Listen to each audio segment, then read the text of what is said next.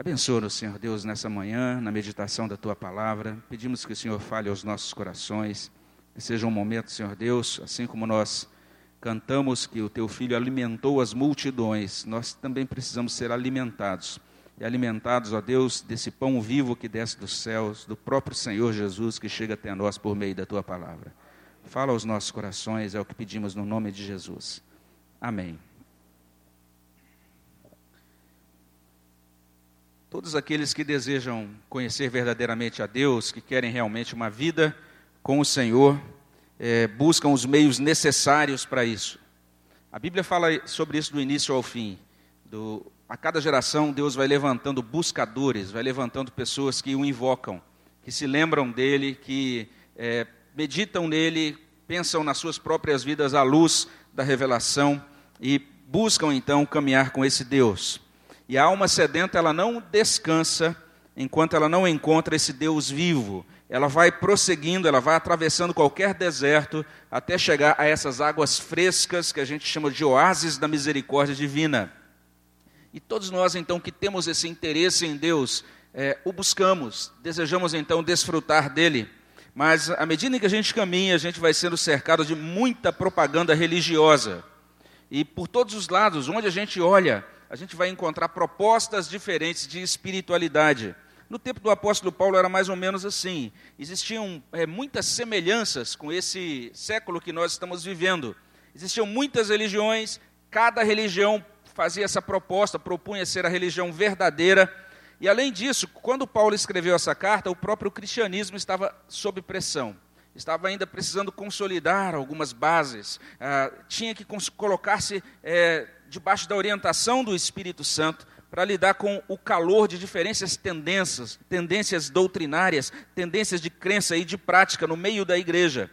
É nesse sentido que o Espírito, o Espírito Santo foi muito gracioso. Ele levantou Paulo, levantou os outros apóstolos. Ele usou esses servos de Deus para explicar o ministério de Cristo, eh, o significado daquilo, as implicações práticas do cristianismo. E isso chega até nós. O Espírito Santo então nos propicia esses escritos desses apóstolos para a gente também ser ajudado no combate ao erro e saber discernir aquilo que realmente vem de Deus. Uma questão muito importante para o cristianismo desde aquela época é essa questão. Como é que a gente pode obter as bênçãos espirituais disponíveis em Cristo? Não há dificuldade se você conversar com várias pessoas pertencentes a diversas denominações que se dizem cristãs.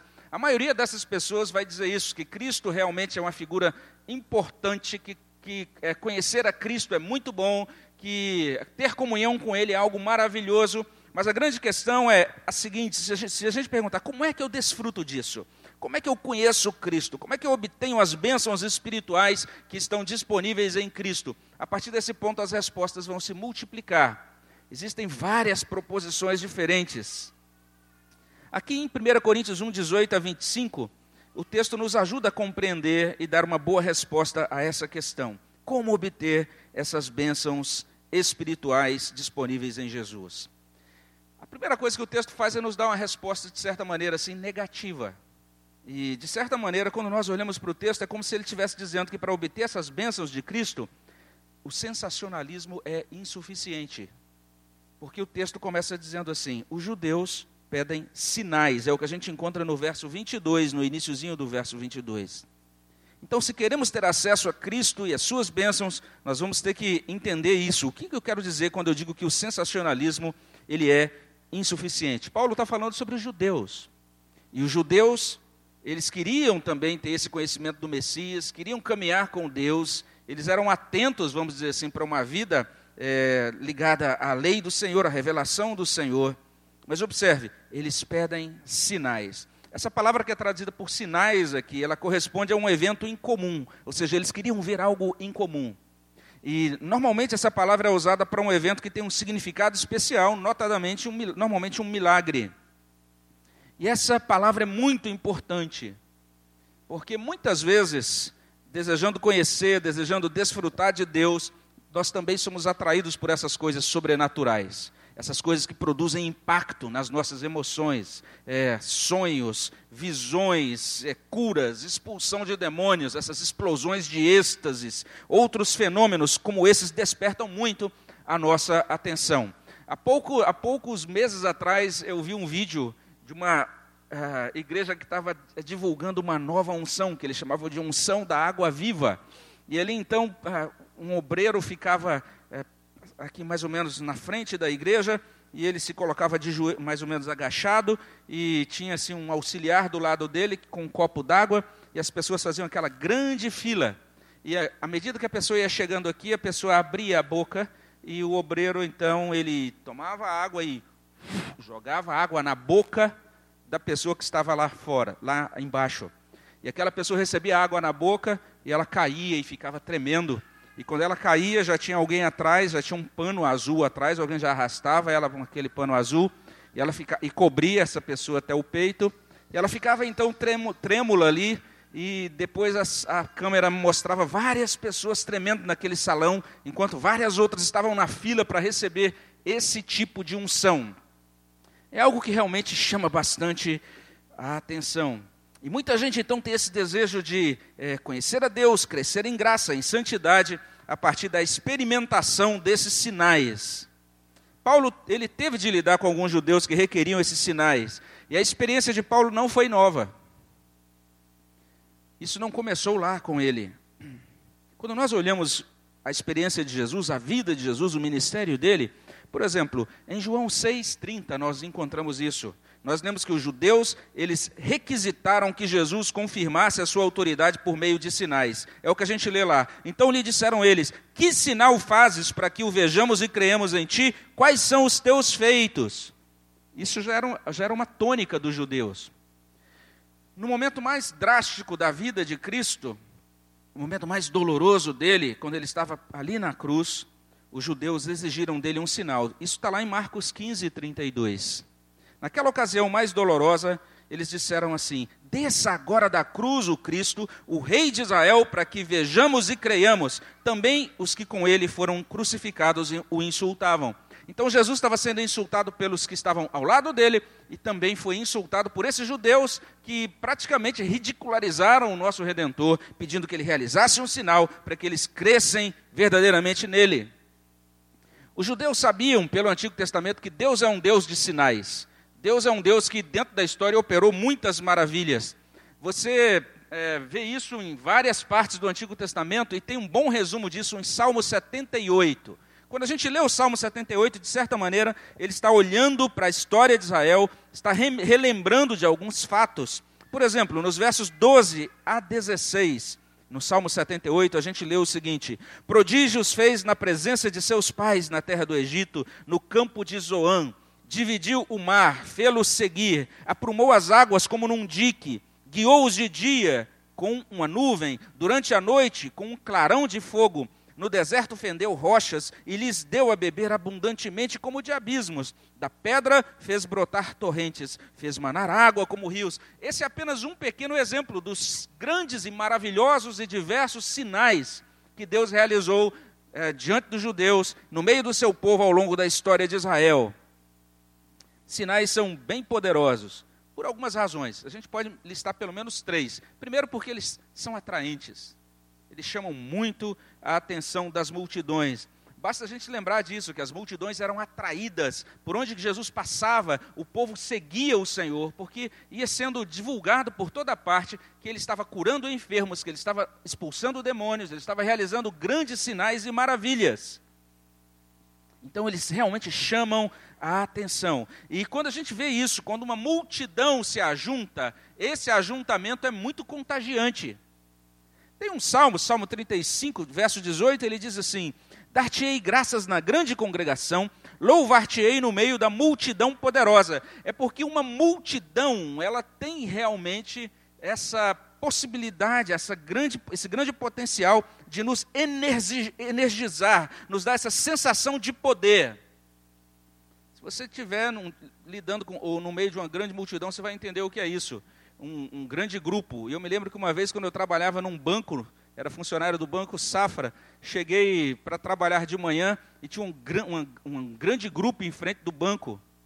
E aquele grupo estava lá gritando palavras de ordem: greve, greve, greve, e com os cartazes: hoje nós não vamos trabalhar, não vamos deixar ninguém trabalhar, nós estamos aqui tal, nessa greve, nesse movimento. E eu cheguei e fiquei ouvindo aquele negócio com aquela minha grande maturidade de 21 anos de idade, fiquei empolgado com aquele grupo, e de repente eles disseram: Olha, nós agora já que fechamos esse banco, vamos impedir outros bancos de abrir também. E eu fui com o grupo, e aí passei a manhã com eles, e depois no almoço eles serviram sanduíches lá do sindicato dos bancários, e depois disseram: Olha, agora vocês podem ir para casa. E eu então fui para casa, no outro dia eu cheguei para o trabalho, o meu gerente me chamou, falou: Mas olha, eu estava te vendo, rapaz, na hora de, de entrar ontem eu vi que você foi chegando, aí tinha um grupo aí na frente, você se juntou ao grupo e tal, e participou do movimento. Falou, é, é verdade. Ele falou, vocês estavam reivindicando o quê, Misael? E eu parei, olhei para o meu gerente, falei, eu não sei. Fiquei com muita vergonha dele.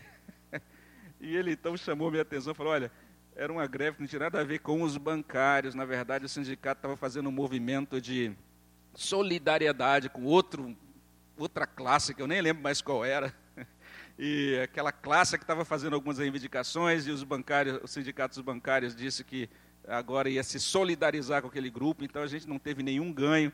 Então eu queria dizer para você o seguinte, você é um funcionário muito bom, mas preste atenção, rapaz, nas causas que você entra assim e tal. Mas é impressionante aquele poder da multidão, né? A gente fica entusiasmado no meio de um grupo e de repente você começa a a ser encaminhado e ter essa sensação de poder. E é nesse sentido que os milagres, então, eles produzem esse impacto e quando juntam grandes multidões, então, por isso é compreensível que no intuito de agregar pessoas, algumas igrejas fazem tanta propaganda de sinais e maravilhas. Essa é a primeira razão porque os sinais são poderosos. Em segundo lugar, os sinais eles são testemunhais, eles atraem por isso. Eles mostram algo que deu certo na vida de alguém. Então a gente é, vê aquilo acontecendo, ou ouve o relato sobre aquilo, e a gente começa a pensar: se isso deu certo na vida dessa pessoa, então vai funcionar também para mim. O raciocínio é literalmente esse: se Vênus tira a mancha da roupa e deixa ela limpinha, então eu tenho que ter esse produto para manter a camisa do meu marido nos trinques. Essa é a ideia. A gente é atraído por essa ideia de que algo deu certo. Isso é muito usado em evangelismo, em essas igrejas que enfatizam sinais. Eu era infeliz, mas depois de vir para essa igreja do rebanho saltitante, agora eu tenho alegria. É, eu estava para me separar, até o dia que participei do encontro de casais, Romeu e Julieta vivem aqui nessa igreja. E agora então, ah, eu estou vivendo uma maravilhosa fase de amor conjugal. Eu estava doente, fui curado, eu era um viciado, agora sou liberto. Isso produz realmente um impacto. E é exatamente por isso que, em terceiro lugar, os sinais, eles têm esse poder, porque eles aparentemente confirmam a verdade. A gente costuma dizer isso, contra fatos não há argumentos. Né? Então a pessoa mostrou algo, então a gente diz: olha, se isso aconteceu, então agora eu também estou vendo tô, e quero experimentar o sobrenatural. Então os milagres eles mexem muito conosco. Nós somos tocados, convencidos, estimulados pelas evidências que são inerentes àquilo que nós vimos e sentimos. Enfim, esse é o anúncio. Vejam os sinais, creiam nos sinais, sejam salvos, sejam abençoados. De certa maneira, esse era o paradigma de alguns judeus. E como os judeus, é, nós também temos essa tendência, esse, muita, essa, essa, nos sentimos atraídos a buscar sinais para que sejamos tocados, edificados, transformados por eles. Essa é a proposta desse cristianismo baseado em sinais. Mas o grande problema, meus irmãos, é que mesmo realizando milagres entre os judeus, Jesus foi rejeitado por eles. Quando o apóstolo Pedro ele vai explicar o ministério de Jesus, lá em Atos 10, 38 e 39, ele diz assim: Como Deus ungiu a Jesus de Nazaré com o Espírito Santo e com poder, o qual andou por toda parte fazendo o bem e curando a todos os oprimidos do diabo, porque Deus era com ele. Olha bem, Jesus andando por toda parte, fazendo o bem, curando a todos os oprimidos do diabo. Olha o que acontece em seguida. E nós somos testemunhas de tudo o que ele fez na terra dos judeus em Jerusalém, ao qual também tiraram a vida pendurando-o no madeiro. Ou seja, apesar dos sinais, vocês o mataram. Esse é o argumento de Pedro nessa, nessa palavra. Apesar das multidões serem atraídas por, pelos sinais, poucas pessoas eram verdadeiramente convertidas e salvas. Paulo está escrevendo então essa carta e ele conhecia todo esse poder. Ele mesmo foi usado para realizar muitos milagres. Depois vale a pena você ler o livro de Atos. Você vai encontrar isso lá em Atos 13, 4 a 11, Atos 14, 8 a 10, Atos 16, 16 a 18, Atos 19, 11 a 12. Lá no finalzinho, Atos 28, naquela viagem é, é, singular, Paulo realizando sinais, curas, coisas maravilhosas sendo feitas por um intermédio desse apóstolo. Paulo não tinha nenhuma dificuldade em crer isso, que Deus é um Deus poderoso, um Deus que realiza sinais, um Deus que, que pode realizar coisas muito maravilhosas e sobrenaturais. Mesmo assim, Paulo ele rejeitou esse método de atrair pessoas através de milagres, através de sinais. Ele estava convicto de que ah, esse não era um bom método. Ele recusou essa propaganda dos sinais e ele se concentrou em outra coisa. Está aí no verso 23. Ele disse: Todo o meu foco foi anunciar o Cristo crucificado, que é escândalo para os judeus. É isso que ele diz. Literalmente ele está usando uma palavra aqui dizendo, que, dizendo isso, que Jesus crucificado causava ofensa aos judeus. Esse Jesus crucificado, ele não apenas causava ofensa, como também ele causava oposição. Isso era assim por duas razões. Primeiro, porque pelo ângulo da justiça romana, a cruz era um método de execução dos piores criminosos. Era algo difícil para um judeu entender, então, o seu Messias sendo morto como um pior, ou o pior dos criminosos. Pelo enfoque da justiça de Deuteronômio 21, 23, Aquele que é pendurado no madeiro é maldito de Deus. Então, dentro da cabeça de um judeu, era realmente escandaloso você dizer que o Messias havia morrido como um, um pior, um criminoso, ou o pior dos criminosos, e ele era, esse Messias é, havia recebido essa sentença como maldito de Deus. Apesar desse escândalo, Paulo insistiu na pregação da cruz. Ele sublinhou isso, ele destacou: Deus se fez gente, Deus viveu em pobreza, foi desprezado pelos seus, morreu em humilhação. E tudo isso aconteceu para satisfazer a justiça de Deus. Cristo viveu como um justo, morreu na cruz, ele pagou os pecados de todos os que creem nele. O justo morreu pelos injustos. Jesus derramou o seu sangue precioso para que os nossos pecados fossem perdoados. Então, Paulo, de certa maneira, ele firmou essa base, ele não arredou o pé desta convicção de pregar Cristo crucificado, pregar a obra de Cristo na cruz. Ele, de certa maneira, antecipou isso que o, que o, o poeta coloca em um dos nossos hinos: pendurado no madeiro, ó Jesus, pudeste assim destruir meu cativeiro e provar-me amor sem fim. O teu sangue foi vertido, expiraste, ó meu Jesus, e ficou por ti cumprido o meu resgate sobre a cruz. Então a gente precisa entender o que está sendo ensinado aqui. O que a palavra de Deus está dizendo é que se nós queremos conhecer Jesus e suas bênçãos, essa ideia do sensacionalismo, dessa busca desmiolada de milagres que arrepiam os cabelos da nuca, isso pode ser empolgante, mas é insuficiente. E o fato de uma pessoa correr atrás e desfrutar de muitas bênçãos, inclusive é, receber milagres, ou de repente ver uma perna que era curta estender, ou aparecer um dente de cor diferente, ou coisa semelhante, tudo isso pode empolgar o coração, mas isso não o transforma. Não necessariamente converte esse coração para Cristo. Isso então nos traz ao segundo ensino. Não apenas o texto está dizendo que é, o sensacionalismo é insuficiente para a gente desfrutar das bênçãos de Cristo, mas o texto também nos diz que para obter as bênçãos de Cristo, a razão humana sozinha é insuficiente. Paulo diz assim: não apenas ele diz que os gregos buscam, ah, os judeus buscam sinais, mas ele diz também que os gregos buscam sabedoria, está aí no verso 22. A gente sabe que a palavra sabedoria aqui é a palavra sofia, que é muito usado como nome, nome próprio, significa literalmente essa capacidade de entender e, em, como resultado desse entendimento, agir com prudência. Esse é o significado da palavra, o significado mais lato. E os gregos destacavam o uso da mente de duas maneiras. Primeiro, os gregos eles tentaram usar a filosofia para explicar Deus, explicar o universo, explicar a história. É lógico que filosofia não é exclusiva dos gregos, mas é, é, é dentro dessa cultura grega que a gente encontra essa área de estudos é, desenvolvendo-se grandemente. Mas em segundo lugar, para os gregos, eles entendiam isso, que a sabedoria humana era, ela era capaz de sozinha suprir o espírito e regular a moralidade. Então você chegaria a uma vida, vamos dizer assim, de virtude simplesmente por meio da filosofia. Ah, você tinha, o ser humano tinha dentro de si esse potencial para, à medida em que ele se dedicava à sabedoria e ele exercitava a sua razão, ele certamente então ia desfrutando de diversos benefícios. Vale a pena depois você ler com calma o Evangelho de João no capítulo 12. E lá no capítulo 12, a gente vai encontrar isso. É, nos versos, a partir do verso 20, Jesus ele teve uma boa oportunidade para se encontrar com gregos. E um dos seus discípulos chegam dizendo: Senhor, olha, tem uns gregos aí querendo falar com o Senhor. É interessante o que acontece ali, porque Jesus ele não atende aqueles gregos naquele momento. E o que, que ele faz? Ele prefere ensinar sobre a necessidade da cruz. Paulo ele está sendo bem fiel ao, ao seu Senhor.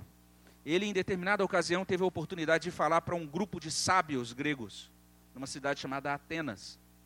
E quando ele se colocou diante daqueles homens, diz a palavra de Deus lá em Atos 17, de 22 a 34, ele não discorreu sobre hipóteses filosóficas. Ele apresentou a pessoa de Cristo. Ele apresentou Cristo e apresentou a ressurreição. O texto lá de Atos 17 diz isso, que quando Paulo mencionou a ressurreição, ele de certa maneira foi ridicularizado. Alguns disseram: "Ah, então a gente sobre esse assunto vamos ouvir você em outra hora". E alguns então zombaram e alguns creram naquela palavra.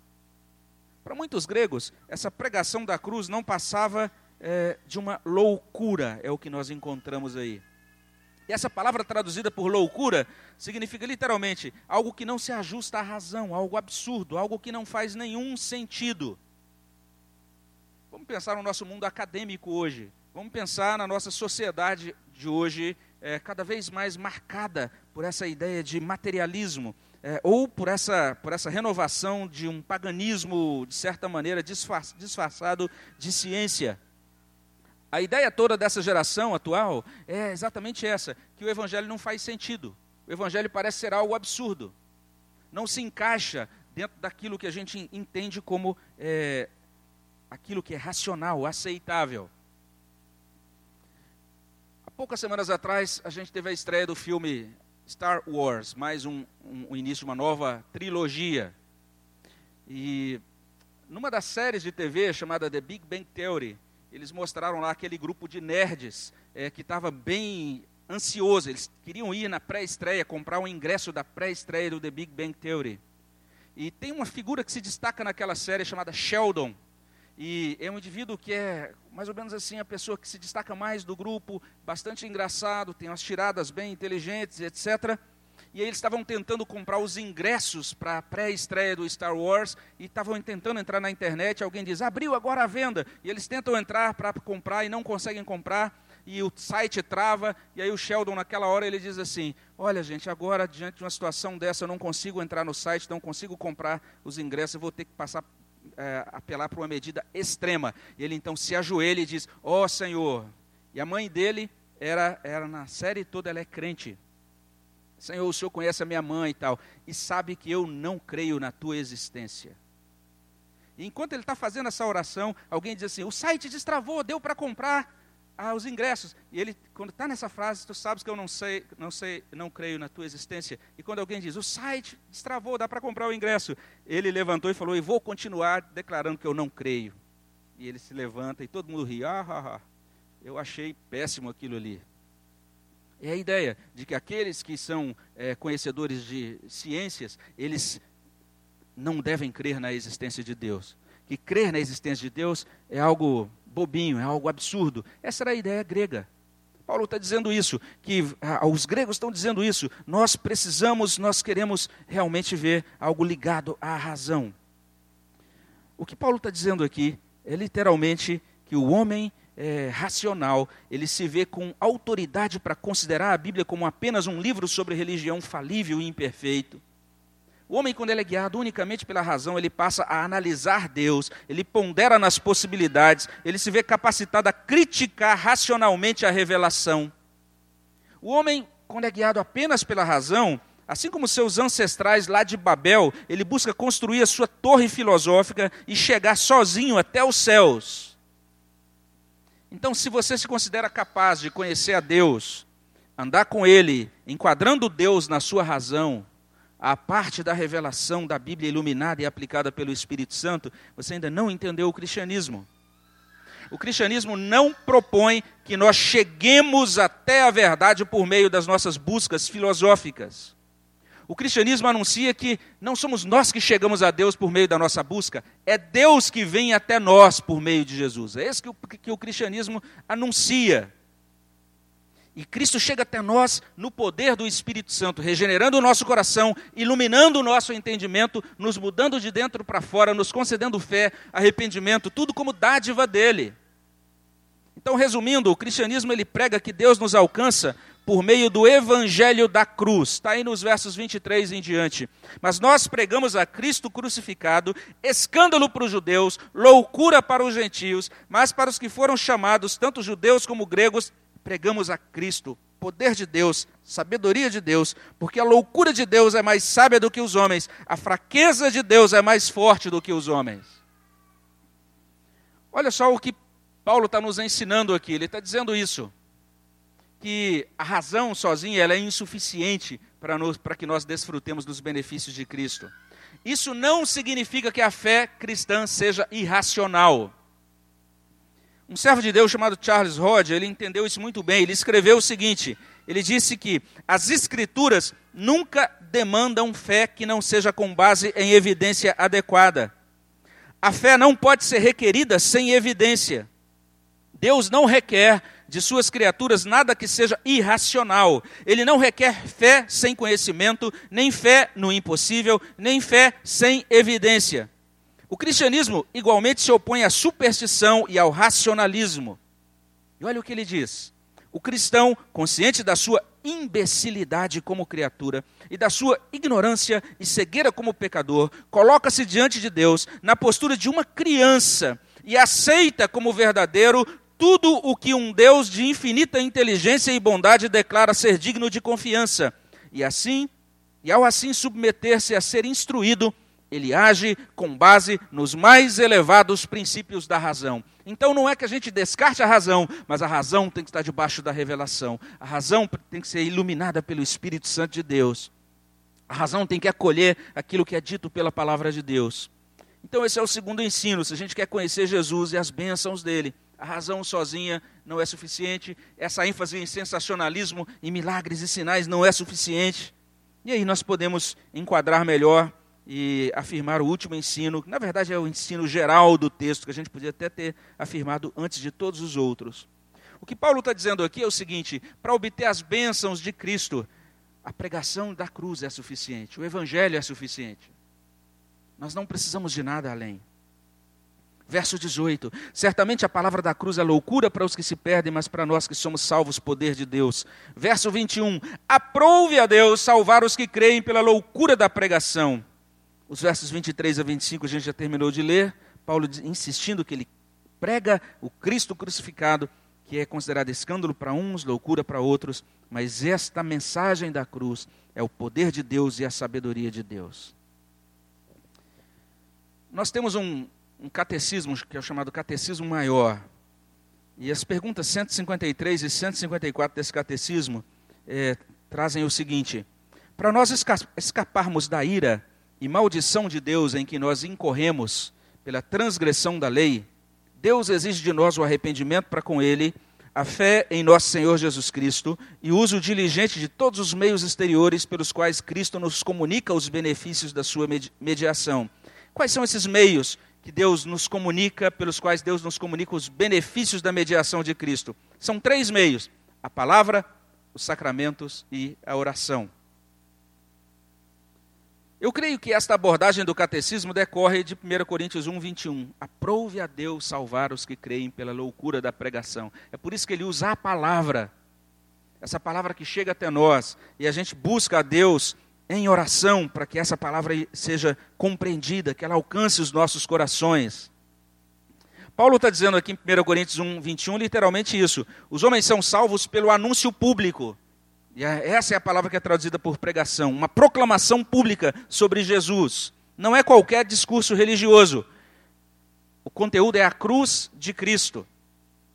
Ou seja, a gente precisa, nessa exposição do Evangelho, é compreender o peso da lei, os deveres da lei, os castigos decorrentes da desobediência da lei. É o que a gente fez, por exemplo, por exemplo, quando nós meditamos em Romanos 1, capítulo 1 até o capítulo 3. E a gente sente todo o peso da ira de Deus por causa dos nossos pecados. Isso tem a ver com o Evangelho. E é necessário a gente falar sobre o caráter santo de Deus. E não pode ficar de fora uma explicação sobre a queda, as suas consequências, o que conduz a essa constatação de que o homem não pode salvar a si mesmo. A pregação da cruz, com certeza, ela vai ter uma explicação fiel sobre a pessoa de Cristo, sobre a obra de Cristo, as bênçãos, os deveres do discipulado. E essa pregação da cruz vai nos chamar ao arrependimento e à fé, a colocarmos toda a nossa confiança e toda a nossa vida e a consagrarmos a nossa vida a Cristo em santidade. E essa pregação da cruz, ela não pode ser feita de qualquer maneira. Olha o que diz o mesmo documento, o nosso catecismo maior. Olha o que diz lá a pergunta 159. Diz assim: Aqueles que são chamados a trabalhar no ministério devem pregar a sã doutrina diligentemente, a tempo e fora de tempo, claramente, não em palavras persuasivas de humana sabedoria, mas em, em demonstração do espírito e de poder, fielmente, tornando conhecido todo o conselho de Deus, sabiamente, adaptando-se às necessidades e capacidades dos ouvintes, zelosamente, com amor fervoroso para com Deus e para com as almas do povo, sinceramente tendo por alvo a glória de Deus e procurando converter, edificar e salvar as almas. Ou seja, essa pregação da cruz, essa pregação que salva, abençoa, transforma, é a pregação bíblica, diligente, clara, poderosa, sábia, zelosa, sincera, centrada na glória de Deus. E nada menos que isso é aceitável. Então Paulo ele diz com clareza lá em 1 Coríntios 2:4, a minha palavra e a minha pregação não consistiram em linguagem persuasiva de sabedoria, mas em demonstração de espírito e poder. Depois, quando ele vai escrever aos Tessalonicenses, ele diz isso. Ele vai dizer: Porque o nosso evangelho não chegou até vós tão somente em palavra, mas sobretudo em poder, no Espírito Santo e em plena convicção.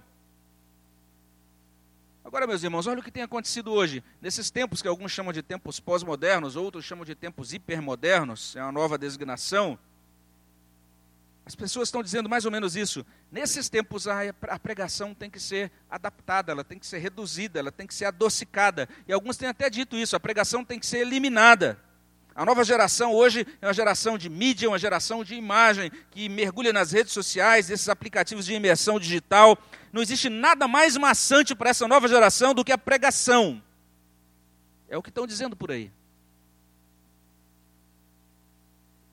O problema aqui é duplo. Primeiro, porque se nós abraçamos isso, nós estamos nutrindo uma esperança de sermos abençoados através de métodos errados.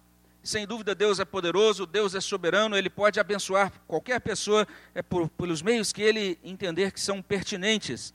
Mas o fato é que Ele instituiu um método para abençoar o seu povo. Um método para o seu povo ser alimentado semana após semana. E esse método chama-se pregação da cruz. Ele diz isso. É assim que ele decidiu salvar. Aprove a Deus salvar por meio dessa loucura chamada pregação. Esse foi o foco principal da vida de Jesus, também da vida dos apóstolos. Quando eu digo que o problema é duplo, é porque não apenas a gente nutre a esperança de ser abençoado por meios errados, quando a gente segue ou essas ideias é, de edificação por meio da razão sozinha, ou de milagres e sinais, mas o segundo problema é que a gente vive uma época de má pregação uma época de pregação preparada às pressas, uma época de pregação destituída de oração e estudo, de pregação fraca em doutrina e conteúdo transformador, de pregação sem vida, sem zelo, sem unção. Então, o problema da atualidade, a gente pode dizer, com relação à pregação, são esses dois extremos. De um lado, às vezes, a gente tem aquela pregação muito ortodoxa, cheia de luz, mas fria, gelada, sem vida. Por outro lado, às vezes, a gente tem aquela ideia de uma pregação atraente, dinâmica, mas que não tem evangelho ali dentro. E como igrejas desvalorizam a pregação, os pastores acabam entendendo que não há necessidade de preparar-se para a pregação, e o resultado é uma fraqueza generalizada nos púlpitos, nas igrejas em que ainda há púlpitos.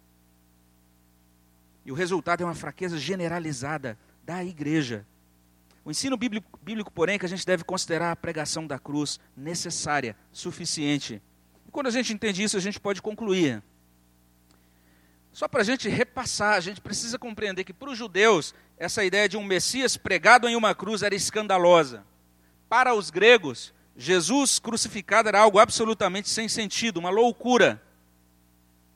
Isso era assim no tempo de Paulo, isso continua sendo assim hoje. As coisas não mudaram muito nesses dois mil anos que passaram. Nós normalmente queremos um Messias que se encaixe em nossas expectativas. A gente normalmente deseja isso, uma religião moldada à nossa imagem e semelhança.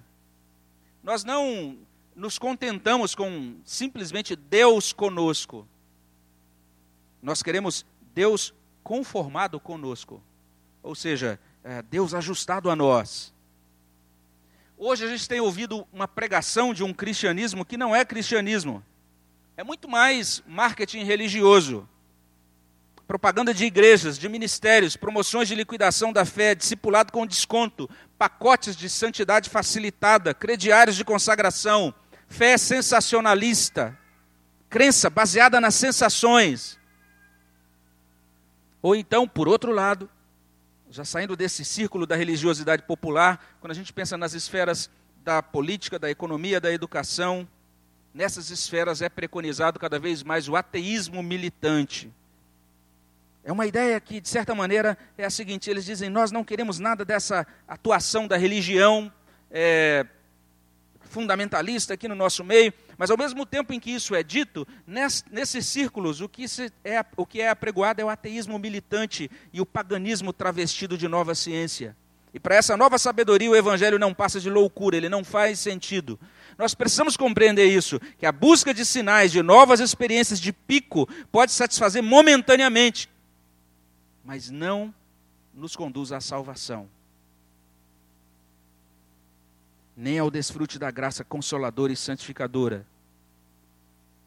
É interessante isso, os sinais sempre, sempre na Bíblia têm essa função de ser sinais, placas, apontamentos. Eles apontam para Cristo para que por meio deles nós creamos em Cristo. Cristo certa vez curou dez leprosos, realizou aquele maravilhoso sinal.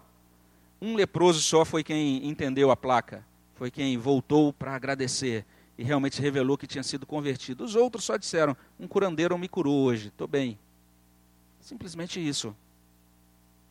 Em nenhum lugar da Bíblia Deus promete salvar, consolar, santificar alguém usando sinais ou usando marketing religioso. O que a Bíblia diz é que aprove a Deus salvar os que creem pela loucura da pregação. Então, para que as vidas sejam transformadas, é, imprescindível que o Espírito Santo haja através da pregação. Eu não sei como você entende esses momentos da nossa igreja.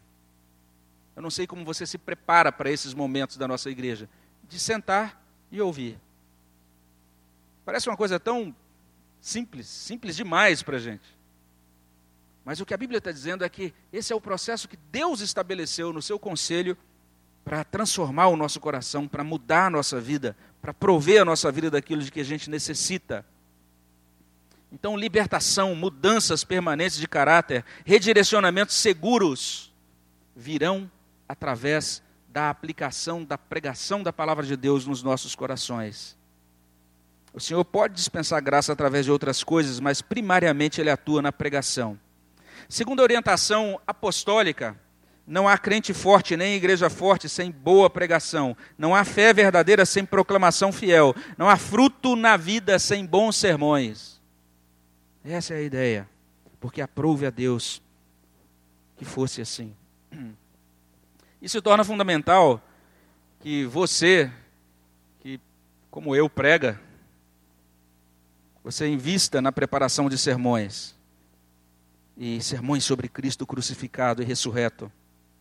É, e que é muito importante também que cada um de nós que somos ouvintes da palavra, que nós valorizemos a pregação, ouvindo com fé, com disposição para obedecer, para que nós conheçamos ao Senhor, é fundamental que acolhamos a palavra do Senhor corretamente. E, além disso, é vital para a salvação dos homens, é vital para a nossa cidade aqui em São José do Rio Preto, é vital para todas essas cidades que serão abordadas ou que já estão começando a ser abordadas pelo desafio 8 por 6, que todos nós, como povo de Deus, cumpramos a grande comissão pregando.